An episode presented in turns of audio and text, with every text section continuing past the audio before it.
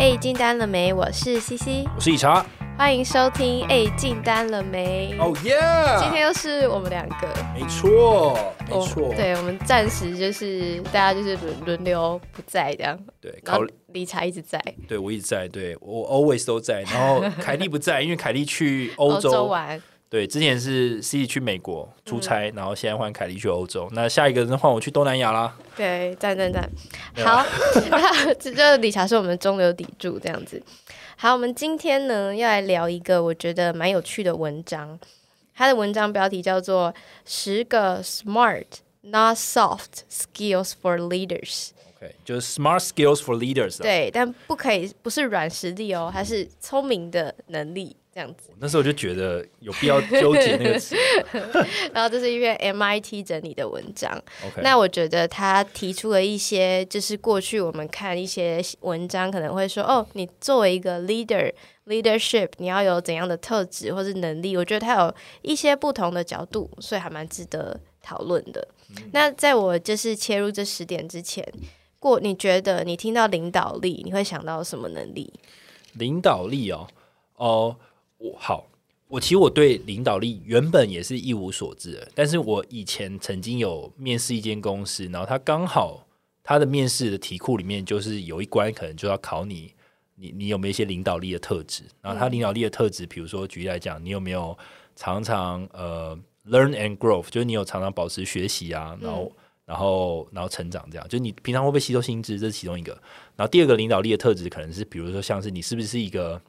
呃，有 ownership 的人，就是说你你是不是一件事情到你身上，你会看头看尾把它完成，而不是说哦，这事情跟我没关哦，不干我的事情。所以 ownership 意思就是说我我这些事情我都会 cover 到。所以大概这几个可能就是类似我理解的领导力原则，就你会有一些很一些特质，或者你处理事情的态度，那可能就比较像是领导力特质这样。嗯，还有一些像是，如果是像做问卷的话，有一些问题会问你说，在讨论过程中，你喜欢主导话题走向吗？这好像也会是一个过去传统在定义领导力的一些指标。你你这让我忙想一件事情，就是大学时期不是有很多商业竞赛或是团体活动？哦，我就在想这个。哦，然后就会就是有时候很我我觉得有时候会有点犹豫，要不要出来就是做那个领导人？嗯，就是出来讲话说，哎，你做什么工作？你做 PPT，你你负责找那个什么资料？因为通常你站出来，你就变成你有这个的 ownership，因为大家就会 look up to you，然后你就必须做什么？对，你就是必须看懂看懂把它完成。对。好，那我们就来切入这个 MIT 整理的新的十个能力。第一个呢是高适应力。作为一个 leader，你必须要意识到自己的舒适圈的结界在哪里，然后多去接受挑战，然后而不是总是避免啊或是拒绝，这是增加适应力的方法。那怎么样去培养自己的高适应力呢？毕竟非常抽象嘛。你可以去，呃，我自己想到的是，你可以去定义一些什么情况下你会开始觉得舒适。去定义你的 comfort zone 的条件是什么，然后在什么情况下你会觉得不舒服，哪里不是你的 comfort zone？嗯，对，那你定期的去调整你的学习计划和期望，慢慢的去给自己设立一些新的目标。嗯，就要有意识自己现在是在挑战中呢，还是你已经其实，在舒适圈太久太久了？嗯，我我我觉得这个这个还不错，就是说。呃，我我觉得分两个，我自己想要看到这个的时候，我觉得其实工作跟自己私人的情境的时候，都可以培养自己的高适应力。比如像现在我现在工作可能就是很多事情要做，很高压，然后我就觉得其实很多东西是可以学的，因为你会面临到很多的挑战，那你就要去解决它。所以你在如果你的工作稍微比较辛苦，或是比较多事情要做的话，你就可以培养自己的高适应力。嗯，只要你不要拒绝那个压力，就是事情来，你不要想要去逃避或者是抗。抗拒它，你去接受它，想去解决它，你就可以适应这个。嗯，然后私下的话，我觉得，我我觉得私下要去提提升自己的高适应力的话，就是你要去尝试新的事物来做。嗯，对，比如说，好，我以前完全不会想到我会做一个 podcast，那我对它是很未知的。我我觉得做了可能可能会有很多一些 risk 啊，或者很很花时间，很多未知，很多挑战。但是你做了之后，你就发现啊，原来这些问题可以这样解决，那些问题可以那样解决。然后我们一整个团队怎么样继续顺利的让下去？这这也是可以适应的。就是定期的一步一步来，让自己有 growth mindset，然后可以慢慢进步。就算有一点失败，也是微微的挫折，你都可以慢慢的再往前走，培养你的那个适应能力。好，第二个呢是呃，它叫做感知。感知的准备好，它中文要怎么翻？cognitive readiness，意思就是说你要随时准备好。它这个能力就是你就随时准备好，意思就是说你在思想跟心心理上都要随时做好准备。对你作为一个 leader，你的组织的变化不会像是足球比赛或篮球比赛那样有一分一分的，让你稍微可以抓到一些节奏。在组织里面会存在着很多很多的变化，如果你有足够的准备，当工作任务突然出现的时候，你就可以迅速的去应对，去发挥你作为一个 leader 的能力。嗯，好，所以这个在心理思跟思想上随时做好准备的能力，我们要如何培养呢？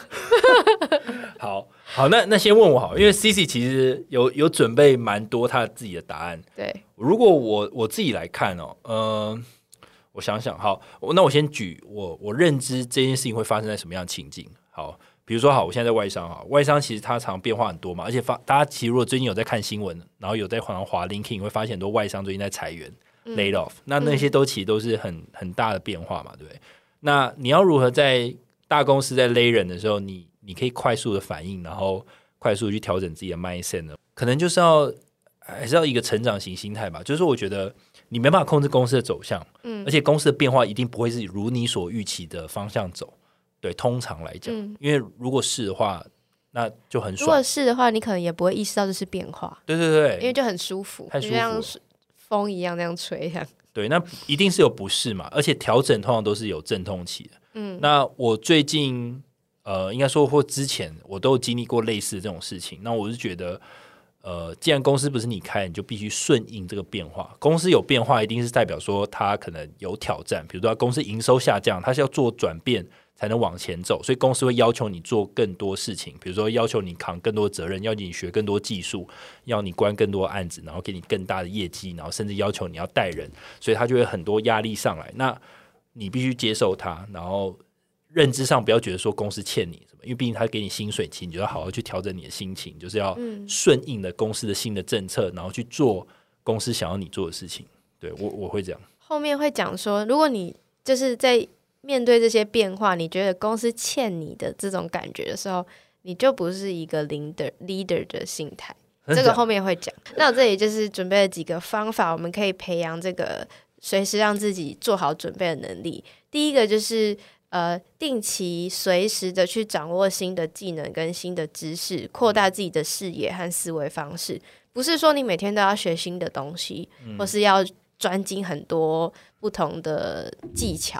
或者是不同的电脑能力，不是，就是你要随时跟得上大家在说什么。我觉得在一个公司里面，你就是要去知道说每个部门每天有什么变化。你除了埋头苦干自己的事情之外，你要耳朵睁耳朵睁开，眼睛放亮的去观察，尤其是你的同事跟你的主管最近在在意什么事。因为通常你主管最近最在意的事，他就会是你下一个 KPI，或是你下一个必须接受的改变，对所以你必须要去。算是闻空气吗？或者感受你身边的人在发生什么样的事情？嗯，那第二个呢，是多接触不同的人事物，从中获取更多的经验跟知识。那如果在职场上，就是多去跟不同的人交流，然后如果有新的呃任务被 assign 的话，也不要拒绝用开放接受的心去挑战。你可以获取更多的知识跟经验，用呃用正向的方式去看待这一切挑战。第三个呢，就是提高自己的自我意识和情商。就是在呃做准备之前，或是做准备的同时，你要随时的去了解你自己的优点跟缺点，那你才可以去以以应变各种不同的情况，你才知道你根据你在这个的情况下，你要怎么去应用你的长处，怎么去呃补足你的短处等等的。那第四个呢？提前计划。那提前计划意思就是说，就是你要学会积极思考，进行预测和计划，以备不时之需。简单的来说，嗯，最近不是 Chat GPT 很红吗？那如果你觉得，如果你只是听大家说，但你都还没一直去试用，或者是你没有主动的把它用到你的工作或生活中的话，那有可能就稍微有一点点慢了。嗯，毕竟它即将要变成一个所有搜寻引擎、所有的软体都要应用的东西。嗯，这就是一个例子。那最后一个呢，就是事后反省，提升抗压性。这个我觉得特别有用的，就是在做完每一件事情，不管你是成功或者是失败，我都很建议大家可以重新想过一遍。重新想过一遍，是从你的角度出发，也从那个专案里面的所有的 stakeholder 的角度出发，你可以想一下说。你为什么会顺利的成功，或是你为什么没有做好？那你下一次可以怎么样做好？这个就是在脑袋去重新的演练一次，也是下一次你遇到相同的情况，你会有更多的准备，然后你的抗压性会慢慢的一步一步提高，因为这些情况你都想过了。嗯，哎，我我觉得第五点还不错，就是呃，有有时候我我觉得这是一个值得 highlight 出来一个点，是因为。有时候我们做完一个专案，那你突然 closing 一个 deal 的时候，前面可能会遇到很多困难，嗯，然后有时候做完的时候，老板会说，虽然你你 closing 这个 deal 你成功了，但是你还是要做一个 lesson learn。然后我就觉得这有点类似这种感觉，就是你前面已经是经历过很很复杂的事情，但是你虽然 closing，但是你必须再反思过一遍，然后看这件事情可以再怎么优化，嗯。然后我觉得这个帮助其实就是你这边讲，就是如果你以后再遇到一样的事情或是类似的事情的时候，你真的是超级冷静可以处理，嗯，就是不会像第一次遇到的时候那么慌张，而且会会马上进入一个处理事情的 mode，你不会就少了那个慌张找问题的 mode，就是直接处理，然后你就变得很有效率。对你就会是一个理性在面对事情的模式，而不是一个要生存的模式。因为当你只是为了生存的时候，你做的事情就。不会太有条有理，嗯，对，所以就是给自己一点空间，再重新想一次。对，所以那些公司的大老板们其实都经过大风大浪，大概就是这种感觉。我们还是小小菜鸟。对，好，那第三个呢，就是 emotional maturity 高情商，成熟的情绪素养。情感成熟是指一个人可以控制自己的情绪，而且能够理解和应对不同的情况。那这个意思是说。呃，你要去了解你的工作环境，那你的工作环境可能会让你陷入情绪无法管理的陷阱。就是你可能会作为一个 leader，但是你会有一个感觉说，你好像必须拥有永远都拥有答案，而不是去创造一个可以让公司的人一起探索答案的环境。他的意思就是说，很多人在一个群体里面被当做是 leader 的时候，他会莫名其妙的，或者是。不知不觉的有一个想法，就是当我们的 team 遇到问题的时候，他不能没有解答。但是他反过来，他应该是他可以没有解答，因为其实他跟一般人一样都是人。但其实作为一个 leader，你的重点是你要营造一个环境，是当我们所有人一起遇到问题的时候，我们所有人愿意一起来想这件事情。所以你必须要有高情商去稳住大家的情绪，同时也稳住你自己的情绪，来一起应对危机。嗯嗯，所以他他到底意思是说，我如果我想要做一个 leader，我必须 always 时时有一个答案呢？不是，不是哦。对，他说这是陷阱，这是陷阱。对，这就是情绪陷阱。就是当你面对问题的时候，你觉得你永远都必须有答案，这就是一个情绪陷阱，因为你把自己放大了。但是你作为一个 leader，你应该是培养一个环境，是让你的团队可以一起想答案，或是一起面对。哦，所以假设我今天是一个公司的 CEO，或是我是一个公司的，比如 IT，比如 Sales 的协理，好，Sales Director，也不代表说我会有所有事情的答案，但是我可以营造一个说，哦，这个问题很困难，这是一个挑战，但是我们必须大家一起 co work，一起找出方法。对，就是你想哦，假设今天遇到一个超级大的问题，然后你马上心里的反应就是惨了，我没有答案，这就是情绪陷阱。哦，因为你没有管理好，就是我们没有管理好自己的情绪，觉得怎么办？我没有答案。但其实，作为一个他讲的高情商的领导者，你应该是哦，OK，问题来了，好，那我们手上有什么资源？他 leader 的资源就是他的人嘛，嗯，那我们有什么环境资源，我们可以一起面对这件事情。好，这个这个蛮有意思的，而且这刚好也让我回忆一下，就是我过往遇到的这些大前辈或者老板们，其实他们很少很少很少会让我看到他们惊慌失措或没有没有就找不到。就是很很恐慌的样子，嗯，很少。对，always 都是要么就摊开来说，不好意思，这个这个我现在没有答案，但是我们也许可以往哪个方向努力看看。嗯，对，类似这种那种感觉。然后，但是相比之下，我就是干有问题，哇，怎么办？老板，看有一次你要给你 highlight 出事了，完蛋了。对，但老板曾经讲过一句话，让我觉得很有趣。他说：“现在已经没有什么事情可以吓得到我。”嗯，因为我有时候会觉得有些事情如果太常发生，地震也不行吗？没有，我觉得地震还好。我觉得是职场上一些事情，他其实基本上是下不了经历过大风大浪的主管们，因为对他们来讲，什么事情鸟事都碰过，这些事情就不会是影响他们，你知道情绪的浮动就不会以那波动那么大，有点像是一个波动波动，就是一个平稳的海浪这样。嗯，对。好。这就是他对高情商的诠释。我一开始也看不懂，但我后来多读几遍，想说哦，原来是这个意思。OK，那怎么培养高情商呢？就是其实呃，找到资料是觉得说，跟我们以前聊到的东西很像，就是情绪笔记跟正念练习。你去。呃，在培养自己稳定之前，你现在一定，或是像我们现在一定每天都会有很多情绪嘛？对。那你就去记录你的情绪。当你感觉到很生气，或是感觉到很低落的时候，你当下的感受是什么？那你想做什么事情？当你把这个东西记下来，或是你 highlight 出来，你对自己说：“哦，我现在感觉难过。”你就是已经在标记你的这些感受，嗯，那慢慢的你找到自己的 pattern，然后你做一些正念练习，自我察觉之后，自我察觉就是控制情绪的开始。然后在我们前面讲了，你去反思你所有的成功或者是失败的经验，慢慢的你就可以成为一个相对高情商的职场人。嗯嗯，蛮不错的这个。好，再来呢是 fellowship。Fellowship，我这里翻成它是叫伙伴关系。那 Fellowship 的呃 opposite 就是 leadership 嘛，但是这个的意思它并不是领导的对立面。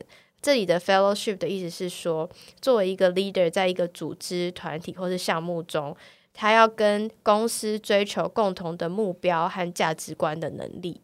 意思就是说。嗯，你作为一个 leader，你在一个群体里面，你你往上，你还是会有一个更高的组织或者是老板嘛。所以你在同时带领你的群体之前呢，你也会聆听领导者的指导，或者是比你更有经验的人的指导，并且去遵从你的目标。那同时也在这个过程中，你会去提出你自己的观点和建议，确保你的目标跟组织的目标是共同的，而且得以实现。因此，是在共同的使命跟价值观的驱使之下，共同去实现组织、群体或者项目的目标。嗯，OK，嗯，哎，不过我这个说实在，我单方面直接看，我觉得看有点高大上，有一点。对啊，因为所有的领导者好像都会讲这种话，说啊，这个我们就是适现在公司有适应这个政策，希望伙伴们一起努力。嗯，GP 今年全部都要四十趴以上，那我就觉得干。又来，又是又 assign 一个不可能的任务，这样，嗯，那怎么办？要 assign 一个不可能的人，你要我直接讲 how 就是怎么培养 fellowship 吗？没有说在这种情况下，这样我就不是一个有 fellowship 的人，我这样就是一个没有 fellowship，因为我觉得抱怨，或是觉得可能这事情太难达到。但他提，因为我不太懂他的 fellowship 是指他必须有那种号召力，让大家可以往，不是他的 fellowship 指的是。这个 leader 本身跟这个更大的组织之间的关系哦，OK，他要确保他努力的方向跟他底下的努力的方方向跟整个组织是是校正的，是往一样的方向走的，而不是自顾自的在做自己的利益的事情。OK，这个好像就是比较是大老板们他们会去需要去看的，我觉得对不对？对对对，OK，懂。好，那怎么培养 fellowship 的概念或是 mindset 呢？第一个，我们一直讲到组织跟公司的使命跟价值观嘛，所以第一个就是你必须要了解你身在的组织、团体或项目它的使命跟它的价值观是什么。嗯，那如果讲白话一点，就是它五年内它 KPI 到底要做到什么啦？股票要到多少钱，或者什么 GP 要怎么样？你这个你要很明确的知道。第二个就是学习沟通的技巧，你必须要呃。进行，你必须要跟其他你的同期的 leader，或者是其他的更高的 leader 去进行有效的沟通，然后去表去表达你自己的观点和建议。像我们底下的人有时候觉得做事很难，但我们的老板他们要做的事情可能更难。对，所以他们 require 更多更有效的沟通能力，去诉说他们现在遇到的瓶颈或者他们需要的资源。嗯嗯嗯。好，那第三个呢，就是聆听跟反思，学会聆听和反思他人的观点和自己的自己的想法，并且考考虑如何将这些观点和建议融入到自己的小团队跟整个组织的共同目标中。嗯，最后一呃，再来就是学习问题解决，学习去解决问题，并在团队中发挥出积极的作用。最后一个就是改善自我，持续的学习和改善自己，并为实现共同的目标做出自己最大的贡献。如果你自己带的团队的目标跟整个组织的目标发生了比较呃不一样的走向，那这时候就是作为一个 leader，你必须要去做最大贡献的地方。你看你要怎么去妥协双这两个方向，要怎么把它尽量的往同一个方向走。啊，我觉得这个虽然相对抽象，但是如果我觉得，如果你自己是一间公司的老板，或是里面的 CEO 等级，我觉得你就很需要有这方面的能力。嗯，就是组织要必须 align 更大组织的方向，然后如果你下面人有反抗的话，你可能也要想办法在组织与下面的人之间弄弄顺一点，让他 smooth 一点，让他愿意跟着你的方向走。对，而且就是以如果是以反抗的案例来说，也并也并不是你大声的骂他，或是把他 lay off 这件事情就会结束。对，一定是你必须要付出更多的努力，或者是更多的妥协、沟通，才有办法去让这些事情可以继续往前走。嗯，好，再来是谦卑，那很简单，他就说你不能只靠自己完成所有的事情，因为你就算再有再多的技能跟知识，这些都是分散的，你需要很多人的合作，才有办法把你的这些能力极大化你的重效。嗯，好，再来呢是积极聆听。积极聆听就意味着呢，我们呃，我们要积极的投入到跟别人的对话中，意思就是说，你要去注意对方的非语言信号，比如说他的表情，他在跟你在跟他讲话的时候，他的表情、他的语气、他的肢体动作，然后去更好的理解对方的想法和感情。那在主动聆听的情况下，你需要全神贯注，不被干扰，并且给予对方你全面的注意力，进而建立更好的沟通和关系。这个这个好像就就这还蛮基本的嘛，这个这还蛮基本的嘛。嗯，积极聆听。好，那积极聆听的就是培养的方式，我简单讲，就是呃，除了别人说的话是什么之外，你要去关注他的微表情啊、语气啊等等的。那要怎么样去 engage 一个积极聆听的对话呢？就是你要去确认理解你跟对方是不是在 same page 上。比如说他讲完一段话，说：“哦，你是这个意思吗？”反过来讲，或是给他一些开放式的问题，更好理解对方的观点，那避免去猜测对方的想法。当你有疑问的时候，你就马上提出来，去跟对方做延续的沟通。嗯嗯好，再来呢是向上管理，管理上级是一种能力，指的是在工作环境中与上级和领导合合作的过程中，主动的提供有建设性的反馈和意见，帮助团队达成目标。好，这个我们在上一集，哎，我们在那个团长那一集就有聊过。对，向上管理，欢迎大家如果想要理解向上管理，可以看一下上一集团长，非常精彩的故事，非常精彩，我觉得蛮蛮有趣的，越后面越有趣，真的。好，再来呢是呃多角度的视角，就是更多元的视角。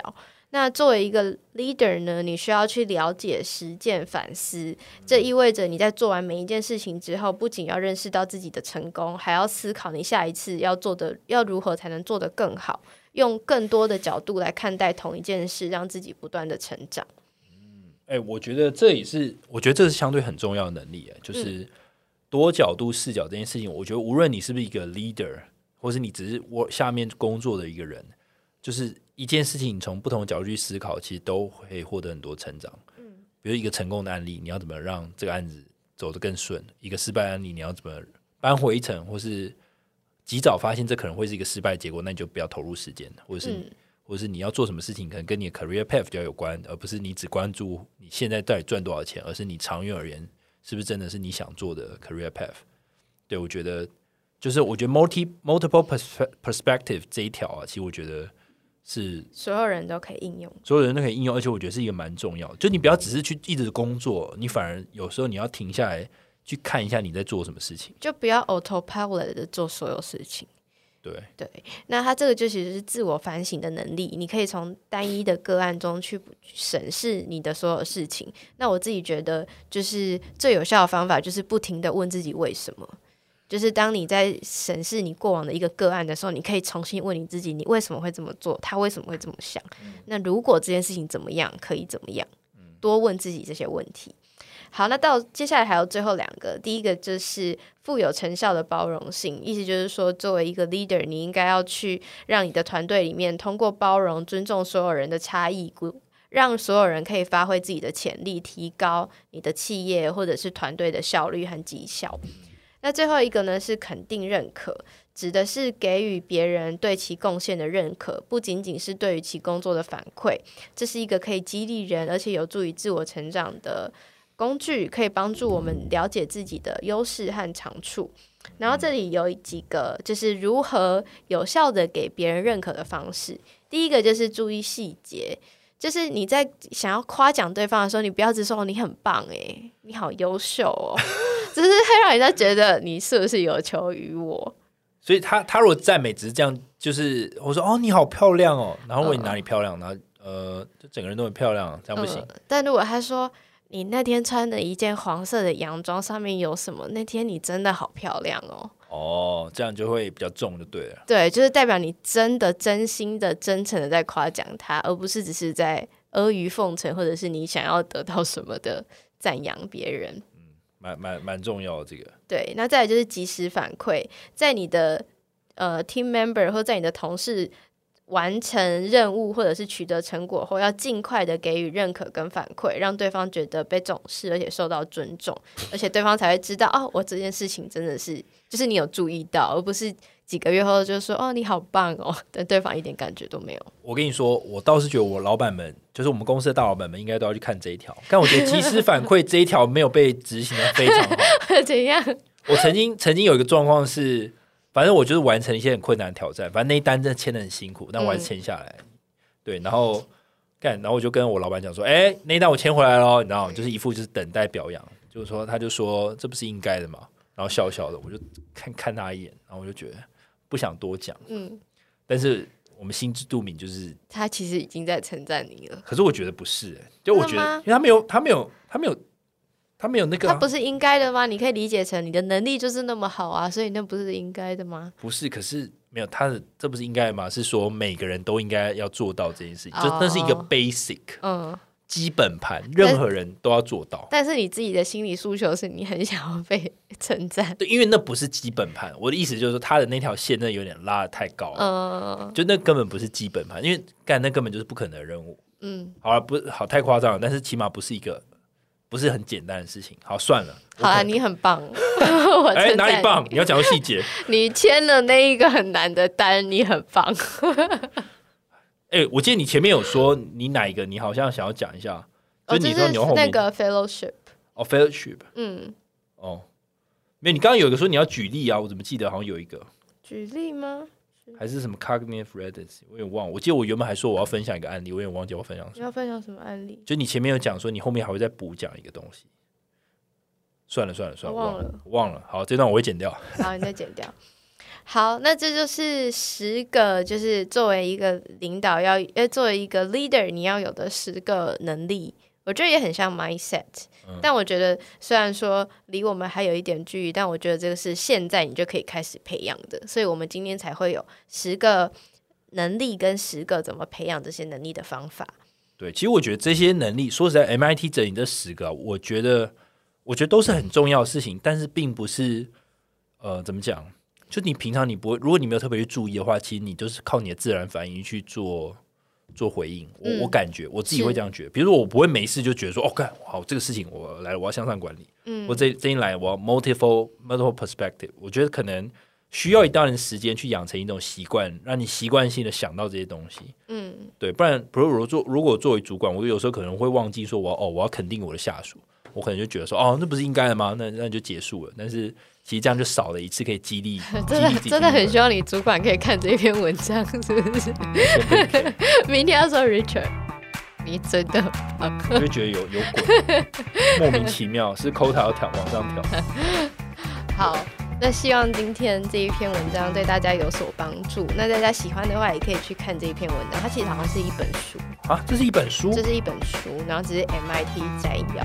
摘要的，对对，我是心理学家，对，我觉得大家有兴趣可以去看。那我觉得这些东西可以日常可以去 practice，因为我觉得都都是很基本的东西，但是我觉得运用在职场上，如果你都有掌握的话，其实路会走的相对比较顺。嗯，对，感觉起来。好，那今天就到这边。我们 Podcast 每周三更新，我们在 Apple Podcast、Spotify、Song on KKBox、First Story 和 Mixer 上都有更新。今天就到这里喽，大家拜拜，拜拜。